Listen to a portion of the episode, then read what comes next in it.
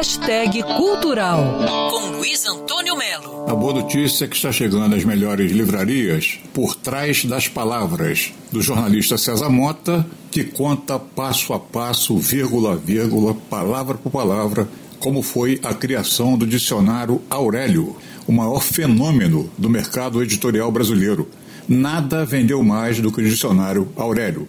O livro Por Trás das Palavras está saindo pela editora Máquina de Livros César Mota mergulhou numa pesquisa que mostra as dificuldades, conflitos, fracassos, paixões que envolveram a criação do dicionário do Aurélio e traça um perfil do próprio Aurélio.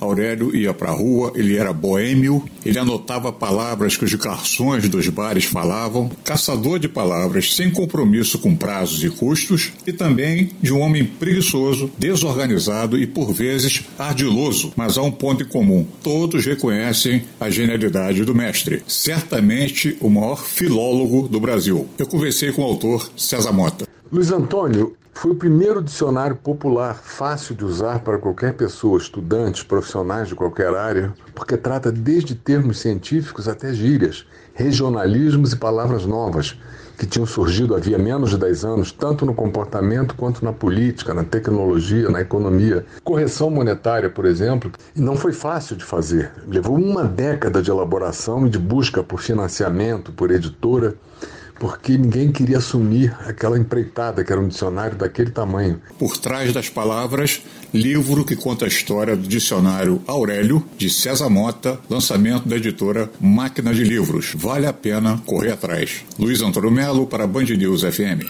Quer ouvir essa coluna novamente?